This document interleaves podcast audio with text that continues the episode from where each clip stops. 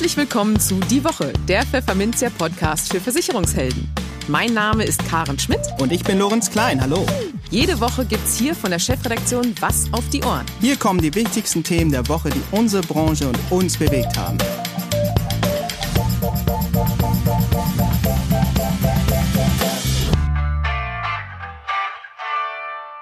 Moin aus Hamburg und herzlich willkommen zu Folge 16 unseres Podcasts. Heute ist der 30. Oktober 2020.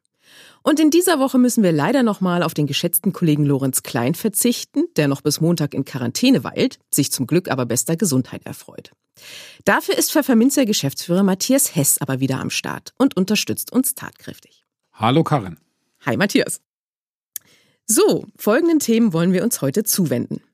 Michael Heinz, Präsident des Bundesverbands Deutscher Versicherungskaufleute, BVK, sprach mit uns über die Auswirkungen der Pandemie auf den Versicherungsvertrieb, wie fit die Branche in der digitalen Beratung mittlerweile ist und ob der am Mittwoch in Berlin beschlossene erneute Lockdown die Existenznot mancher Vermittler verschärfen könnte. In den News der Woche geht es um kräftige Beitragserhöhungen beim größten deutschen privaten Krankenversicherer DBK und um das Aus des einst als großen Check24-Konkurrenten gehandelten Vergleichsportals Junko. In seiner Kolumne geht Vertriebsexperte Tobias Haff auf die Kundengewinnungsstrategie des Anhauens, Umhauens und Abhauens ein.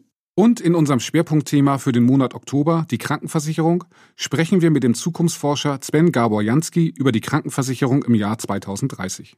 Aber bevor es losgeht, kommt hier wie immer ein kleiner Hinweis. Kennen Sie schon den Maklerimpuls unseres Podcast-Sponsors der Zürich Gruppe Deutschland? Nein? Sie fragen sich, was ist das überhaupt? Der Maklerimpuls ist ein Online-Portal, das Zürich im April 2020 aus der Taufe gehoben hat. Was gibt's da zu sehen? Spannende Infos zu Themen wie Arbeitskraftabsicherung, Altersvorsorge und Privatschutz, die Ihnen Impulse geben sollen. Aber viel wichtiger, Sie als Makler haben hier den direkten Draht zu Zürich. Loben Sie, kritisieren Sie, teilen Sie Ihre Ideen und helfen Sie so dabei, den Zürich Makler Service zu verbessern. Interessiert? Dann schauen Sie vorbei auf www.maklerweb.de slash Maklerimpuls. Im Gespräch. Michael Heinz ist in der Versicherungsbranche so bekannt wie der sprichwörtliche bunte Hund. Der Präsident des Bundesverbands Deutscher Versicherungskaufleute BVK ist das, was man gemeinhin als wortgewaltig bezeichnet und dabei stets mit Leidenschaft bei der Sache. Halbe Kraft gibt es bei mir nicht, betont der Siegner auf seiner Webseite, die er als Versicherungsmakler betreibt. Ziele, die mich begeistern, erfüllen mich mit der Energie, sie auch zu erreichen, heißt es dort. Welche neuen Ziele er sich als BVK-Präsident gesteckt hat, wie sich die Pandemie und der nun bevorstehende Lockdown auf die Vertriebsergebnisse der Vermittler niederschlägt und welche überraschende, manchmal gar schockierende Erkenntnisse er von seinen jüngsten Reisen ins politische Berlin mitgebracht hat, erklärt er uns im Gespräch, das Lorenz am Mittwoch aus der heimischen Quarantäne führte. Sie hören nun den ersten Teil des Interviews, in Kürze folgt dann Teil 2. Ein herzliches Hallo nach Siegen. Guten Tag, Michael Heinz. Guten Tag. Lieber Herr Heinz, am Dienstag sprachen Sie auf einer virtuellen Pressekonferenz im Rahmen der digitalen Finanzmesse DKM. Dort erläuterten Sie unter anderem die Ergebnisse zweier Online-Umfragen, die der BVK im Frühjahr sowie im Spätsommer unter seinen Mitgliedern durchgeführt hatte. Und dabei sagten Sie, dass die, die, direkte Kundenansprache trotz der massiv ausgeweiteten digitalen und telefonischen Kontaktaufnahme zu den Kunden von den befragten Vermittlern kaum kompensiert werden konnte. Ja, sind die Erwartungen an den Hoffnungsträger Digitalisierung, so nenne ich das mal, zu groß gewesen, wenn es um den Versicherungsvertrieb geht? Tja, Herr Klein, ich will nicht sagen, die Hoffnungen waren zu groß, sondern die Hoffnung oder der Hoffnungsgedanke kam zu plötzlich. Also, äh, wenn ich eine Anleihe nehmen darf an eine Zeit, äh, als ich als junger Mann begann mit der Vermittlung, da sind wir mit sogenannten Tarif, äh, Tarifbüchern rumgelaufen und irgendwann kam jemand her und sagte, es gibt demnächst Taschenrechner und dann soll es auch Telefaxgeräte geben und dann soll auch einer Computer erfunden haben. Das waren Prozesse, die es gegeben hat, an die wir uns über 15, 15 Jahre gewöhnt haben das Thema digitalisierte Beratung im weitesten Sinne statt Face-to-Face -face hat uns sozusagen bedingt durch Corona über Nacht überrollt im wahrsten Sinne des Wortes. Und wenn Sie dann sich sozusagen den gemeinen Vermittler, also den allgemeinen Vermittler natürlich gesprochen betrachten, der in seinem Büro ist, der seine ein, zwei, drei Kundentermine am Tag hat aufgrund seiner Kundenstruktur, als Exklusivvermittler, als Makler, wie auch immer. Natürlich mit einer gewissen technischen Anbindung. Niemand läuft ja mehr mit der Schiefertafel rum. Dann müssen Sie sich mal vorstellen, dass dieser Kunde plötzlich und nicht nur er, sondern auch sein geschätzter Gegenüber, der Versicherungsnehmer, plötzlich in einer völlig neuen Welt ist, wo dieses Face-to-Face -face oder von Angesicht zu Angesicht nicht mehr zählt, sondern wo man möglicherweise Skype oder über Telefonkonferenzen und andere Medien mehr mit dem Kunden spricht. Es fehlt die Emotionalität, es fehlt der Blick. Sie wissen, dass viele, viele, viele unserer Vermittler ja auch im Privatkundensegment unterwegs sind. Veranschaulichen Sie sich so eine Situation bei einem Kunden. Sie sitzen möglicherweise in einem, in einem Büro, in einem Wohnzimmer, wo auch immer. Sie lassen den Blick, Sie sehen die Familie, dann ist ein Hund dazugekommen, dann haben Sie einen Vertriebsansatz. Alle diese Dinge fallen weg. Und das ist neben den vielen technischen Prozessen, für die Vermittler einfach so schnell nicht gerüstet waren, einer der Gründe, warum das eben nicht zu diesem großen Digitalisierungshype geführt hat. Das letztendlich ist das das Gleiche, als wenn Sie herkommen und sagen, die Menschen dürfen nicht mehr in die Gaststätten gehen, dürfen nicht mehr auf Vergnügungen oder Volksfeste gehen. Das könnte man sich ja auch im Fernsehen alles anschauen oder in sonst einem Medium. Es ist etwas anders. Ich kann auch mein Bier zu Hause vor dem Fernseher trinken und lasse Blasmusik laufen und bilde mir ein, es sei das Oktoberfest. Es ist etwas anderes. Und das ist, glaube ich, ähm, das ist, glaube ich, ein großes Problem für, für diese Berufe, in diesem Fall für uns Vermittler. Ja, glaube ich schon. Ja, kommen wir mal auf die wirtschaftliche Perspektive zu sprechen. Für wie bedrohlich halten Sie denn dieses nicht kompensieren können ähm, für die Vermittler? Gerade auch im Hinblick auf die erneute Diskussion über einen flächendeckenden Lockdown in Deutschland. Sie haben das ja auch angesprochen, die Situation der Gaststätten sozusagen als Bild, als Vergleich. Ja, genau. Dann soll ich der Kleinen. Genau die Frage stellen wir uns ja auch. Was kommt jetzt zu Beginn der dunklen und kalten Jahreszeit auf uns zu? Wir haben das erste Viertelhalbe Jahr über, überstanden. Wir sind in einer Phase im Sommer, die nicht nur Licht und Sonnen begleitet war, sondern auch optimistisch gestaltet wurde. Es ging wieder los. Wir konnten zu den Kunden gehen. Die Kunden konnten zu uns kommen. Kommunikation wie bisher statt, äh, fand statt. Und jetzt kommen wir in eine Situation, die wir noch nicht erkennen können. Und an der Tatsache, wie kurzfristig Politik jetzt zu Entscheidungszyklen zusammenkommt, ich glaube heute wieder in Berlin, können Sie ermessen, dass da ein ganz großer Teil Unsicherheit ist. Und die Unsicherheit greift natürlich auf unsere Kollegen. Und wenn wir die Frage der Wirtschaftlichkeit oder Sie die Frage der Wirtschaftlichkeit stellen, dann muss man einfach die Verschiedenartigkeit der Vermittlergebilde betrachten. Den Versicherungsmakler, den Exklusiv, also Ausschließlichkeitsvermittler, den Mehrfachagent, den äh, Vertriebler möglicherweise in einer großen Vertriebsorganisation. Und da muss man deutlich unterscheiden. Derjenige, der eine gewisse Bestandsfestigkeit hat, also vielleicht etabliert ist, egal ob Makler oder Agent, hat ja über seine Bestandsquotage und Bestandsprovision, hat ja laufende Einnahmen, da ist ja ein gewisses Grundrauschen vorhanden. Möglicherweise reicht dieses Grundrauschen nicht auf Dauer. Dafür gab es ja zumindest schon mal im ersten Ansatz Soforthilfen und ähnliches. Aber Probleme werden sicherlich die Vermittler bekommen. Ich habe es in der Tat gestern angesprochen, die von den sogenannten Upfront-Provisionen leben müssen, die also am Monatsende wirklich den Umsatz vorlegen wollen müssen, dürfen, wem gegenüber auch immer, um daraus eben ihr monatliches Salär abzuleiten. Das wird in der Tat schwierig. Ich glaube nicht, dass es in den nächsten Monaten dazu kommt, dass Vermittler in Massen in Privathaushalte gehen. Sie hören es ja aus der Politik und aus den Medien. Gerade die privaten Zusammenkünfte sollen reduziert werden, weil dort offensichtlich eine erhöhte Gefährdung ist. Und da muss man schon klar und deutlich sagen, das kann für den einen oder anderen Vermittler auch das ausbedeuten. Das ist einfach so. Und äh, es kommt ja noch etwas hinzu.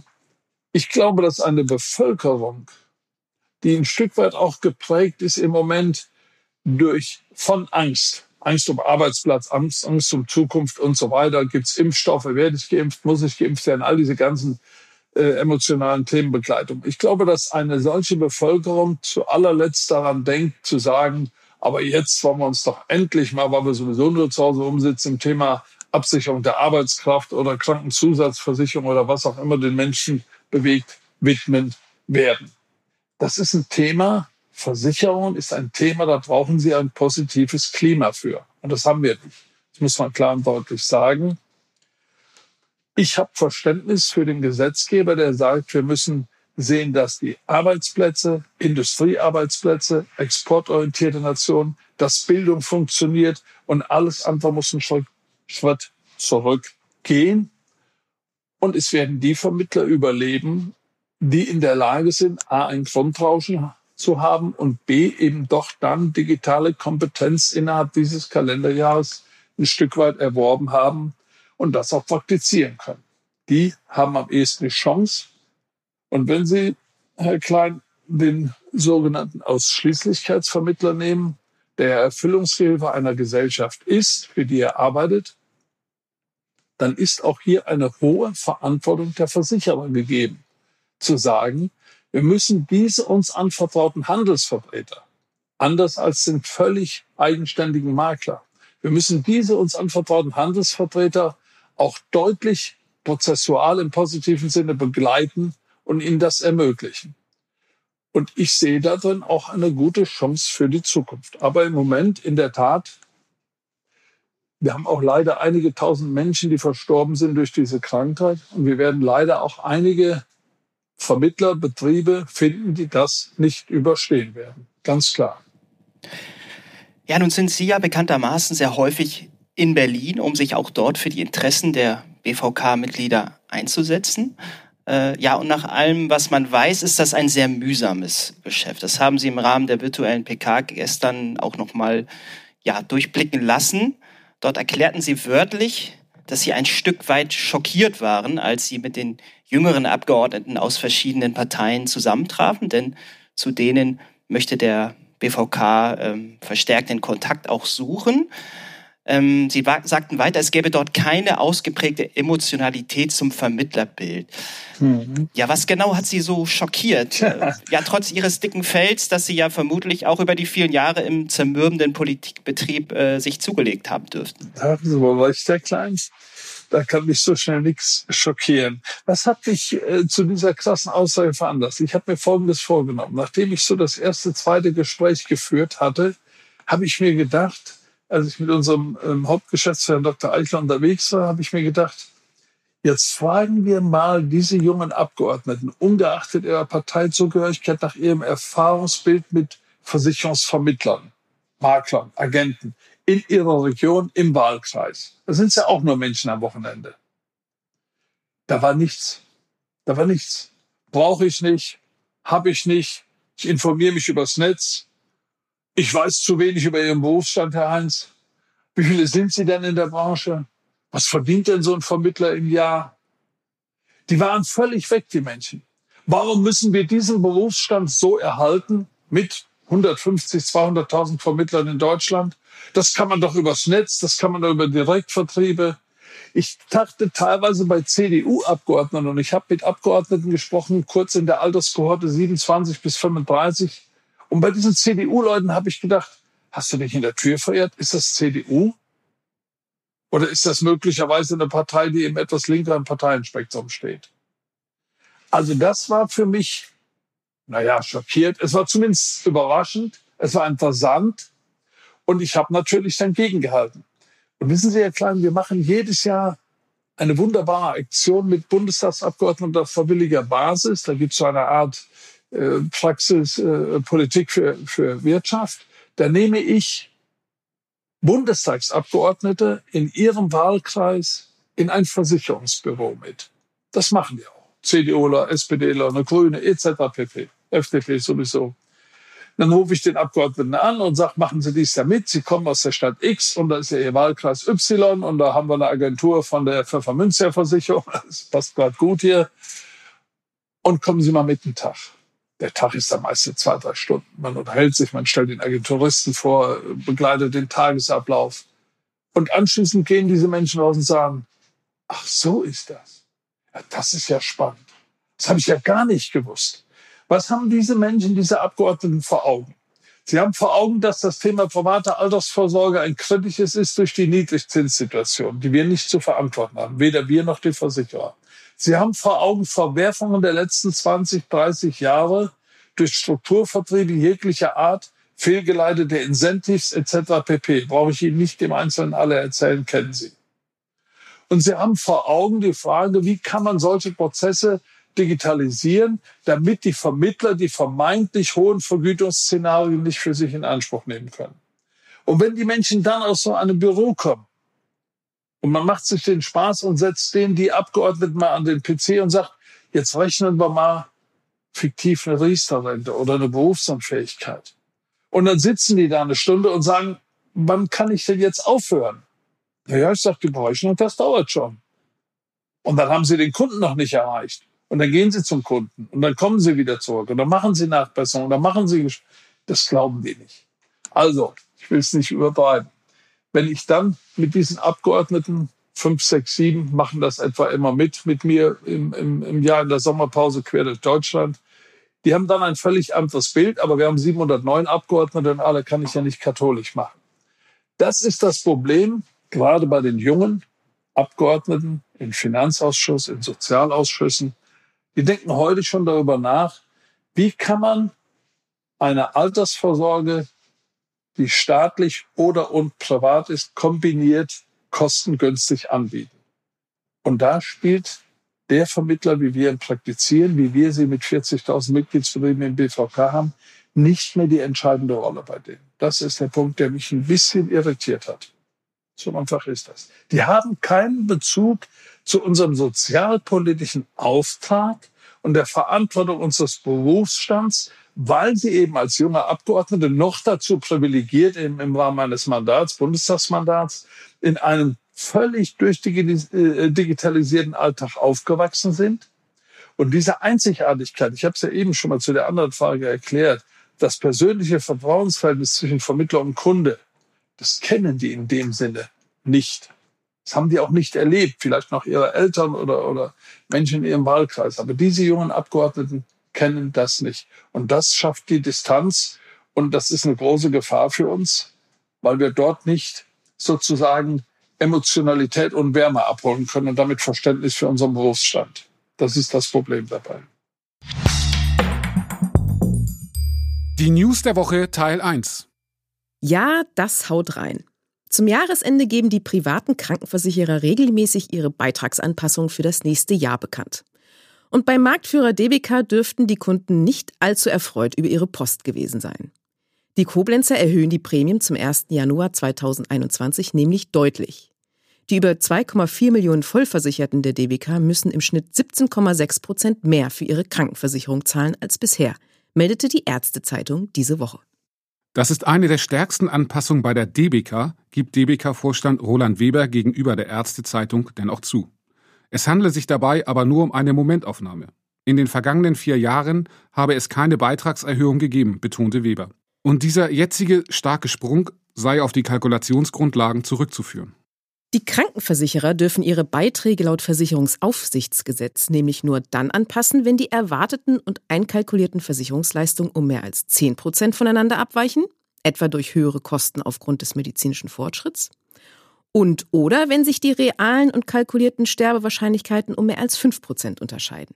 Wird die Schwelle überschritten, müssen die Anbieter die Prämie neu berechnen und dabei dann auch alle anderen Faktoren einbeziehen, die den Beitrag beeinflussen. Also Zinsen, medizinische Inflation, Preisinflation und Stornoentwicklung. Und gerade die niedrigen Zinsen haben laut Weber nun zur sprunghaften Erhöhung geführt. Die Beitragserhöhungen bei den geschlechtsneutralen Unisex-Tarifen würden sich zwischen 10 und 14 Prozent bewegen, bei den älteren Tarifen für Männer und Frauen seien es 15 bis 20 Prozent. Die DBK-Tarife für Beamte, die Hauptkundengruppe des Krankenversicherers und die für Arbeitnehmer und Selbstständige würde man laut Weber etwa im gleichen Maße erhöhen. Gerade die Prämien für Arbeitnehmer und Selbstständige seien aber ohnehin schon höher als die der Beamten, so Weber weiter, weshalb sich diese Steigerung dort mehr auswirke. Daher will man die Anpassung bei ihnen über zwei Jahre strecken. Zudem bietet der Krankenversicherer Folgendes an. Wenn die Betroffenen jetzt auf Wahlleistungen verzichten, um die Prämie zu senken, können sie nach zwei Jahren ohne erneute Gesundheitsprüfung zum alten Leistungsniveau zurückkehren. Ob das den Ärger der DPK-Kunden zu mildern vermag, ist ziemlich fraglich. Spannend werden jedenfalls die kommenden Wochen werden. Denn dann wird sich zeigen, ob auch Kunden der anderen Krankenversicherer ähnliche Post ins Haus flattert. Die Kolumne. Unter Online-Marketern hat ein Begriff Hochkonjunktur. Der Funnel oder übersetzt Kauftrichter. Dahinter verbirgt sich die Strategie Anhauen, Umhauen, Abhauen, wenn es um die Kundengewinnung geht. Nur netter ausgedrückt. Oben kommen ganz viele Interessenten rein, der Kaufdruck wird immer weiter erhöht und manche Kunden kaufen dann. Warum dieser Ansatz vielleicht bei Schuhen funktioniert, aber nicht in der Versicherungsvermittlung, erklärt Vertriebsexperte Tobias Haff in seiner Kolumne. Haben Sie auch schon vom Funnel gehört? Es vergeht kaum ein Tag, an dem mir Facebook nicht einen tollen, natürlich gesponserten Beitrag dazu unter die Nase postet. Der Begriff selbst ist schon gut 100 Jahre alt. Das bewahrt ihn aber nicht davor, dass gewitzte Online-Marketer ihn nun so richtig berühmt machen. Im Kauftrichter, so die deutsche Bezeichnung, passiert nichts anderes, als dass oben möglichst viele Interessenten hineingeworfen werden. Bei denen soll das Interesse geweckt sowie der Verkaufsdruck zunehmend erhöht werden. Auf der Strecke bleiben alle die, die nicht konvertiert werden konnten, sprich, die sich nicht zum Kunden haben bekehren lassen.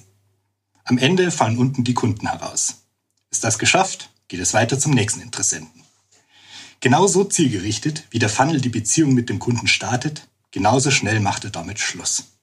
Es ist nichts anderes als der knackige Marketingbegriff für anhauen, umhauen, abhauen. Und hat sich dermaßen in den Köpfen festgesetzt, dass er den wichtigen Blick auf die Kundenbeziehung verdeckt. Aus Marketing-Sicht ist dieses Modell großartig. Nirgendwo ist der Erfolg einfacher zu messen. Wenn Sie als Versicherungsvermittler darauf setzen, blenden Sie ungünstigerweise aus, dass die Kundenbeziehung erst richtig nach Vertragsabschluss beginnt. Denn dann geht die Betreuungsarbeit los. Das passt nicht zum Funnel. Dort passiert nach dem Abschluss genau nichts mehr. Ist der Kunde durch, bleibt er durch. Irgendwie verständlich. Oder haben Sie schon einmal gesehen, dass der Inhalt einer Flasche wieder von allein nach oben durch den Trichter zurückgeflossen ist?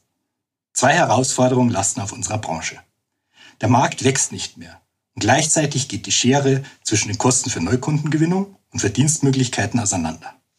Bei sinkenden Abschlusskartagen und einem immer größeren Anteil an Bestandsvergütung dauert es länger, bis sich die Kundengewinnung rechnet. Weil nur so eine auskömmliche Bestandsprovision verdient wird oder die Stornohaftung wegfällt. Der Funnel passt nicht zu einer Vertriebsdenke, die davon leben muss, dass Verträge lange laufen.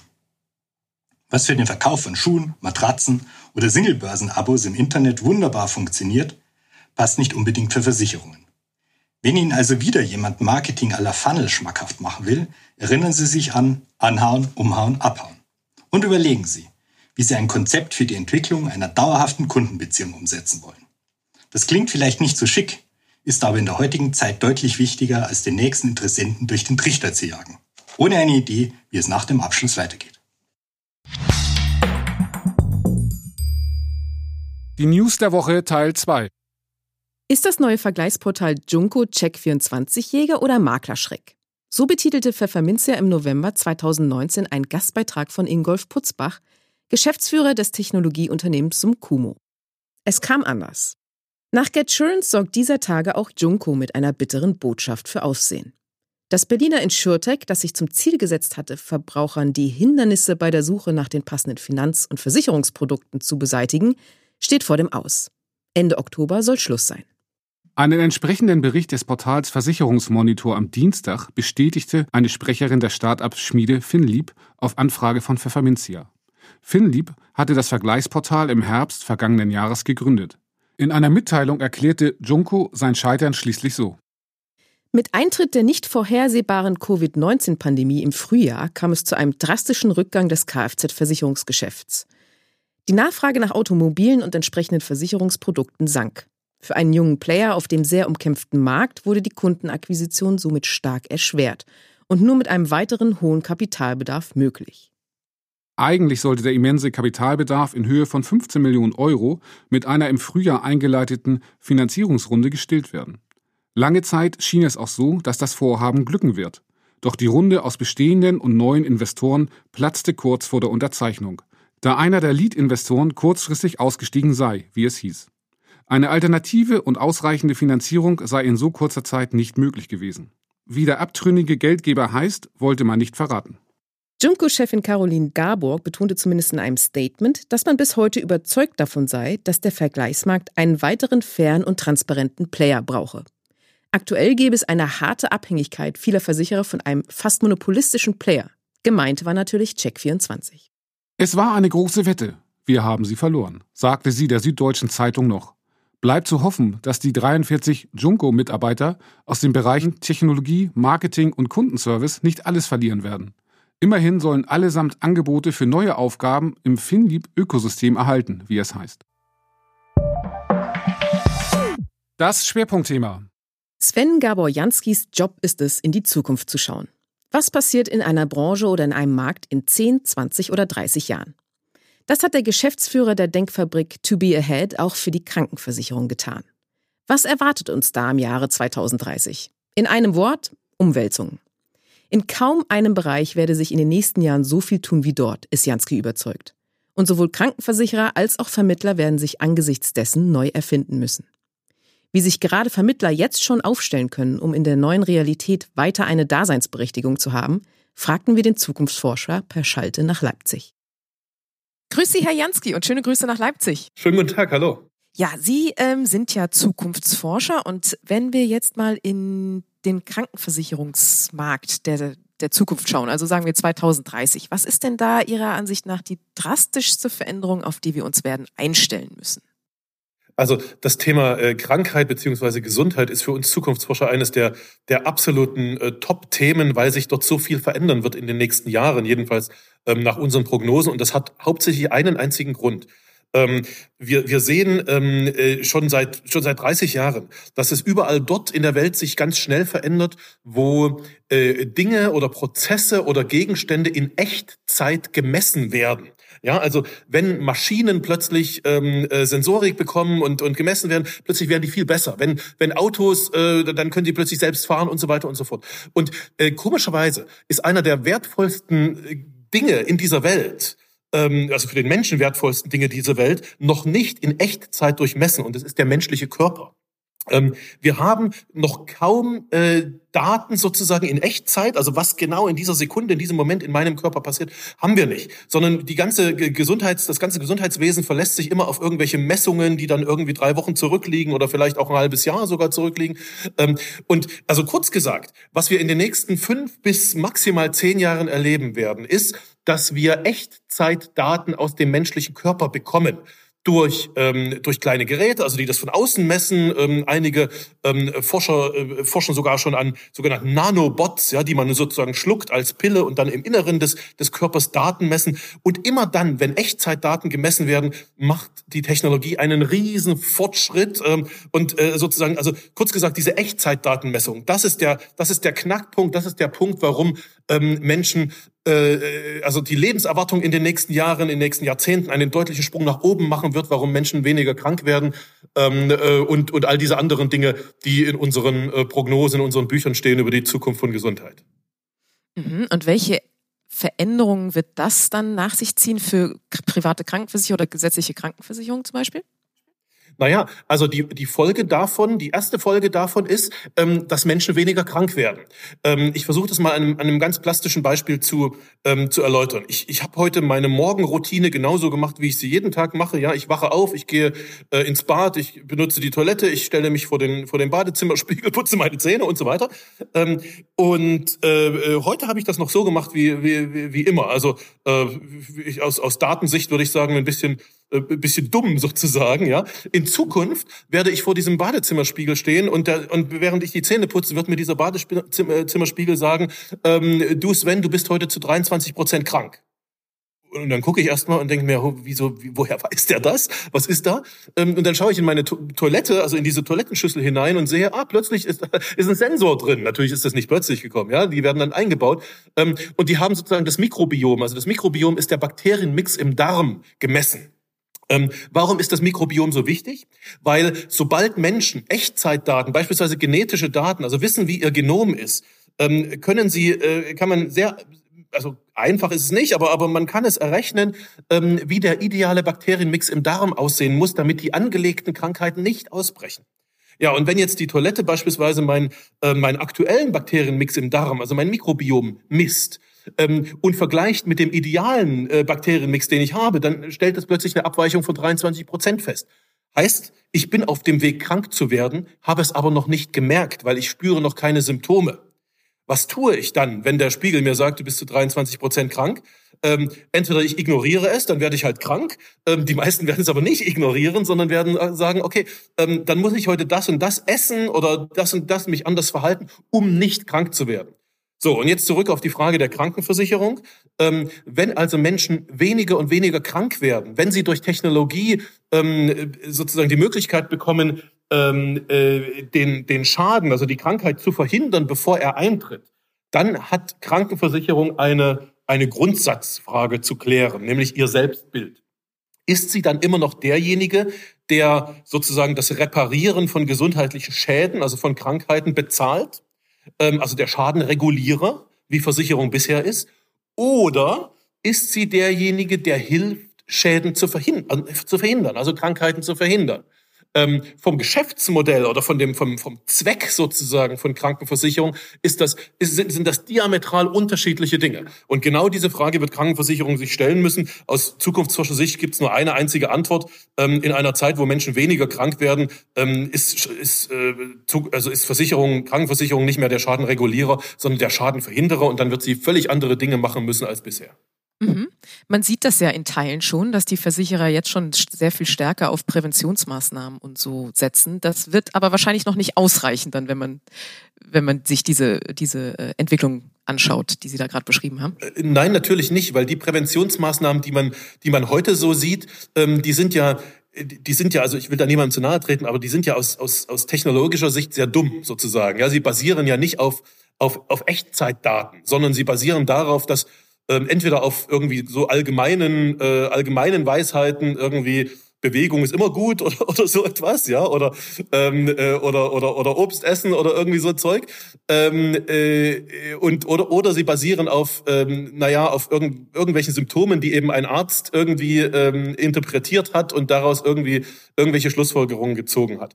Aber aus, äh, aus technologischer Sicht ähm, sind das keine, also ist das nicht individuell, nicht wirklich auf den Menschen zugeschnitten. Ähm, beispielsweise, ich, ich gebe ein ganz einfaches Beispiel, wenn man bei uns beiden jetzt unsere äh, unser, unser, unser Genom, also die, die, die Gene, die, die ich und die Sie im Körper haben, ähm, analysieren würde. Und das ist äh, in Klammern gesetzt, das ist in den nächsten, wir rechnen damit in den nächsten zwei bis drei, maximal fünf Jahren für unter 100 Euro möglich, dass von jedem einzelnen Menschen sozusagen ähm, individuell das Genom analysiert wird. Unter 100 Euro, das kann eine Krankenkasse bezahlen, ohne Probleme.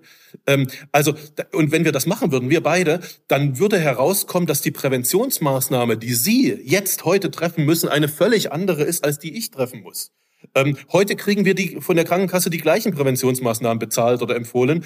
Ähm, in Zukunft werden wir völlig unterschiedliche, individuell empfohlen bekommen. Ja, und da, da waren wir noch, noch gar nicht bei, bei Echtzeitdaten. Also der, die Genanalyse ist ja, ist ja statisch. Das ist ja einmal analysiert sozusagen, da ändert sich ja kaum was. Ähm, äh, wenn wir dann in die Mikrobiomanalyse, die ich gerade schon äh, beschrieben habe, ähm, äh, kommen, dann kriegen Sie, äh, dann kriegen nicht nur wir unterschiedliche Empfehlungen zur Prävention sozusagen, wir beide, also Sie eine andere als ich, sondern Sie bekommen heute Morgen eine andere als heute Abend, weil sich Ihr Mikrobiom eben verändert hat durch das, was Sie am Tag gegessen haben oder durch das, das was Sie getan haben. Also kurz gesagt, ähm, der Weg in die Prävention, ähm, den, den, den gehen die Krankenkassen schon, ja, aber das, was die Krankenkassen heute an Prävention verstehen oder, oder für Prävention halten, ähm, äh, darüber werden sie in fünf Jahren lachen. Das wird äh, äh eine, ein, ein ganz anderes, ein ganz anderes Modell sein. Okay. Ähm, und auch eine wichtige Rolle im Moment spielt ja im Gesundheitsmarkt noch der Versicherungsvermittler, der die Verträge verkauft und auch die Kunden entsprechend berät. Wie wird sich denn seine Rolle dann ändern in den kommenden zehn Jahren? Ja, das ist äh, natürlich eine, eine, eine sehr, sehr wichtige Frage, weil ähm, äh, heute hat er natürlich die wichtige Rolle. Ja, heute ist er sozusagen die Kundenschnittstelle, also die, die zwischen der zwischen der Versicherung an sich und dem und dem wirklichen Kunden. Ähm, äh, nun, wenn wenn wenn all das stimmt, was ich gerade gesagt habe oder gerade beschrieben habe, ähm, oder sagen wir mal nicht all das, nicht 100 Prozent, ne, nur nur 80 Prozent oder 70 Prozent, ähm, dann wird die Kundenstelle nicht mehr der Mensch sein, also nicht mehr der Makler oder Vermittler, sondern dann wird die Kundenstelle irgendetwas irgendetwas elektronisches, irgend so ein ein ein intelligenter digitaler Assistent sein. Warum? Weil dieser intelligente digitale Assistent durch die ganzen Daten, die er, die er bekommt und verarbeitet, ähm, viel, viel intelligenter, viel bessere ähm, äh, Empfehlungen geben kann als ein, als ein Mensch, der das eben nicht alles, alles verarbeiten kann. Ähm, heißt also, die, äh, die, die Wahrscheinlichkeit ist sehr, sehr hoch, dass ein, ein Mensch, dem es, dem, dem es um seine Gesundheit geht, der natürlich gesund werden möchte, nicht krank äh, werden möchte, äh, eben äh, bei, bei der Frage sozusagen, wie mache ich das, äh, nicht einen Arzt fragt und auch nicht einen, einen äh, Vermittler von Versicherungen, ähm, sondern seine Technologie. Äh, wahrscheinlich wird es so sein, dass äh, diese intelligenten Assistenzsysteme sozusagen im in der in der Grundversorgung sehr sehr kostengünstig, vielleicht sogar kostenlos auf die auf die Handys der ähm, der, der, der, der Menschen kommen. Ähm, dann aber, wenn sozusagen etwas geleistet werden soll, also, also wenn sozusagen Empfehlungen gegeben werden sollen oder, oder, oder dies oder jenes gemacht werden sollen, dann sozusagen äh, quasi fallweise durch man draufdrückt und, und äh, äh, da bezahlt. Ähm, und in diesem Spiel sozusagen, in diesem, äh, in diesem Spiel von digitaler ähm, Versicherungsvermittlung äh, spielen die heutigen Makler äh, erstmal keine Rolle mehr.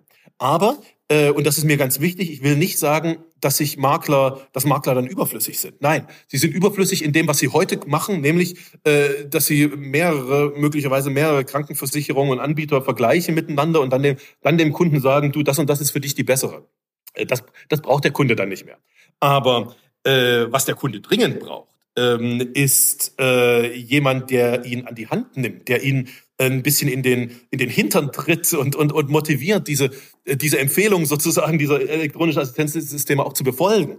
Ja, wir wissen ja alle, dass wir so einen inneren Schweinehund haben und, äh, und eben nicht zwingend äh, das äh, machen, was immer am, am gesündesten für uns ist, sondern äh, sondern gerne auch mal andere Dinge machen. Also kurz gesagt, ähm, das menschliche Coaching, also das Begleiten durch einen, das Begleiten der der Menschen durch einen anderen Menschen, durch einen Coach, ähm, ist im Bereich von, ist in ganz vielen Bereichen des Lebens ein, ein absoluter Wachstumsmarkt und im Bereich von Gesundheit ähm, äh, sowieso. Das heißt, meine Prognose ist, ähm, dass die, dass die Makler zwar ihr angestammtes Geschäft ähm, weniger und weniger machen werden, sie werden keine Versicherungsverträge mehr verkaufen oder jedenfalls viel viel weniger. Aber wenn sie, wenn sie, wenn sie Lust haben und wenn das was für sie ist, dann werden sie ein ein riesiges und schönes und und äh, äh wertvolles Betätigungsfeld darin finden, ähm, Menschen zu einem besseren Leben zu, vergleich, zu begleiten. Dann werden sie eben so etwas wie Gesundheitscoaches werden. Mhm. Und wie können Sie sich heute da am besten schon darauf vorbereiten, auf diese künftige Rolle? Also ich habe ja gesagt, die, die, die, der zentrale Punkt, äh, sozusagen dort, wo, ähm, wo sich in der Zukunft die Spreu vom Weizen trennt, ist diese, ist diese Technologie, ist diese digitale, ähm, ist diese digitale Technologie. Ähm, jetzt gibt es für, für Makler aus meiner Sicht zwei, zwei Wege, die sie machen, die sie gehen, gehen können. Ähm, äh, auf jeden Fall müssen sie sich an einen ähm, äh, also verbinden sozusagen mit mit einem großen Akteur, der eine der eine eine wirklich gute Technologie dort an, an anzubieten hat, ja, also der einen wirklich guten ähm, äh, digitalen äh, Gesundheitsassistenten äh, anzubieten hat mit künstlicher Intelligenz, mit Selbstlernsystemen dahinter und so weiter und so fort. Ähm, und ehrlicherweise ähm, äh, kann nicht jeder, jeder Makler, jeder Versicherungsmakler sich so ein Ding selber bauen. Ähm, dafür ist das Investment einfach zu groß. Realistischerweise ähm, werden sich die Makler also äh, entweder fest an eine äh, an eine Krankenversicherung äh, binden, eine möglichst eine, die da, die da digital sehr, sehr, sehr, sehr weit vorn ist ähm, der zweite Weg von, von Versicherern, wenn, wenn ich mich nicht, äh, von, von Maklern, wenn ich mich nicht an eine Versicherung bin, binden möchte, ähm, sondern wenn ich sozusagen die, naja, wenn, wenn mein, mein Credo die Unabhängigkeit ist und die und, und das freie Denken sozusagen, ja, ähm, dann äh, werde ich mich trotzdem in Maklernetzwerke zusammenschließen müssen. Also ich muss in, zu irgendeinem Akteur gehen, der groß genug ist und die Finanzen hat, ähm, dass er in diesem äh, in diesem Spiel von von digitalen äh, intelligenten Assistenten ähm, äh, und, und künstliche Intelligenzen äh, eben, eben mitspielen kann. Ähm, ehrlich gesagt, auch die großen, großen Maklernetzwerke in Deutschland äh, sind noch nicht so richtig weit, aber da bewegt sich gerade was. Ähm, also äh, meine Prognose ist, dass sich da in den nächsten Jahren sehr, sehr viel bewegen wird und, und der Einzelmakler tatsächlich gezwungen sein wird, äh, ähm, entweder in die eine oder in die andere Richtung zu gehen. Das ist das eine. Also der erste Schritt ist, sich, sich wirklich fest anbinden an so eine, an so eine äh, künstliche Intelligenz. Ähm, äh, weil die einfach äh, für den Kunden einen viel höheren Kundennutzen bringt und die Antworten viel besser sind. Ja, und der zweite Punkt ist dann, ähm, äh, allmählich sein Geschäftsmodell umzustellen auf, auf Coaching, auf Begleitung. Ja, und das ist dann eben nicht mehr, dann lebt man eben nicht mehr ähm, oder, oder erst ein bisschen weniger sozusagen von den Provisionen, die, die der, der Versicherungsverkauf bringt, ähm, sondern mehr und mehr von Honoraren, die man, ähm, die man als Coach hat. Und, und äh, um an diese Honorare zu kommen, muss man ähm, äh, kommt dann das ganze Thema, also muss man sichtbar werden, ja, kommt das ganze Thema Personal Branding und all diese Dinge. Ähm, das ist schon, äh, das sind jetzt nicht nur, wie soll ich sagen, da stelle ich nicht nur den Schreibtisch von links nach rechts ähm, und, und mache sonst ansonsten alles so weiter wie wie bisher, sondern das ist schon ein wirklicher äh, äh wirklicher Prozess, äh, wo ich äh, als Makler ähm, mein mein Selbstbild verändere und äh, und äh, auch auch sozusagen einen neuen neuen Wert für die für die Kunden bringe und äh, das das ganze äh, äh, mit, mit Online-Marketing äh, natürlich versehen. Ähm, das ist schon was anderes, aber ähm, es sind auch da schon äh, etliche Leute auf dem, auf dem Weg. Die, die, die, die Anzahl der Coaches äh, im, im Gesundheitsbereich steigt wie, wie verrückt, ja. Ähm, äh, heißt natürlich auch, dass für Makler, dass also Makler da nicht die einzigen sind, die in diesen Bereich reingehen wollen, möglicherweise, sondern dass sie Konkurrenz kriegen von, von allen anderen und dem muss man sich stellen. Also das ist eine, also wenn, wenn ich Makler wäre, ähm, dann würde ich äh, als, als erstes mir ein äh, ein, ein Zukunftsbild machen. Also wir, wir Zukunftsforscher nennen das immer Zukunftsbild. Das heißt also, mir, mir klar machen, wie sieht mein Umfeld in fünf Jahren aus? Also wie hat sich die, die Branche verändert? Wie haben sich meine Kunden verändert? Wie hat sich die Technologie verändert? Dann würde ich mir im zweiten Schritt meine Idealpositionierung ähm, suchen, also mein eigenes Zukunftsbild, ähm, was dann eben wahrscheinlich eher ein Coachingbild ist und nicht mehr ein, ein Versicherungsmaklerbild. Und als drittes äh, macht man sich dann den, den Weg dahin, also die Strategie, was, was muss ich jetzt tun, was muss ich in einem halben Jahr tun, in einem Jahr und so weiter, damit ich in fünf Jahren da bin. Ähm, äh, letztendlich ist das ein ganz normaler, also für einen Zukunftsforscher ein ganz normaler ähm, Prozess, wie man sich selbst sein eigenes Zukunfts-Ich sozusagen entwickelt. Ähm, äh, und, und genau, genau vor so einer Veränderungssituation stehen Makler. Ähm, wenn ich einen Tipp geben darf, lieber eher anfangen als, als später anfangen. Lieber, lieber derjenige sein, der, der von wegläuft. Ähm, dort kann man sich dann noch die Wege aussuchen, ähm, als der zu sein, der, der äh, ja, hinten, hinten anläuft und dann immer nur die, nur die, äh, die Krümel abbekommt, die noch da sind. Ja, das ist äh, eine, ein, ein sehr guter Rat und ganz spannende Ansichten in die nächsten zehn Jahre. Vielen Dank fürs Gespräch, Herr Jansky. Sehr gern. Und damit endet Folge 16 unseres Podcasts. Freuen Sie sich schon mal auf unser neues Schwerpunktthema für den November. Dort wird es um Gewerbeversicherung gehen. Sie wünschen sich ein anderes Thema, das wir einmal aus verschiedenen Blickwinkeln beleuchten sollen? Kein Problem. Morsen Sie uns an unter redaktion.pfefferminzia.de. Ansonsten hören wir uns am kommenden Freitag wieder. Bis dahin, bleiben Sie gesund, passen Sie auf sich und Ihre Lieben auf, genießen Sie das Wochenende und kommen Sie gut in die neue Woche.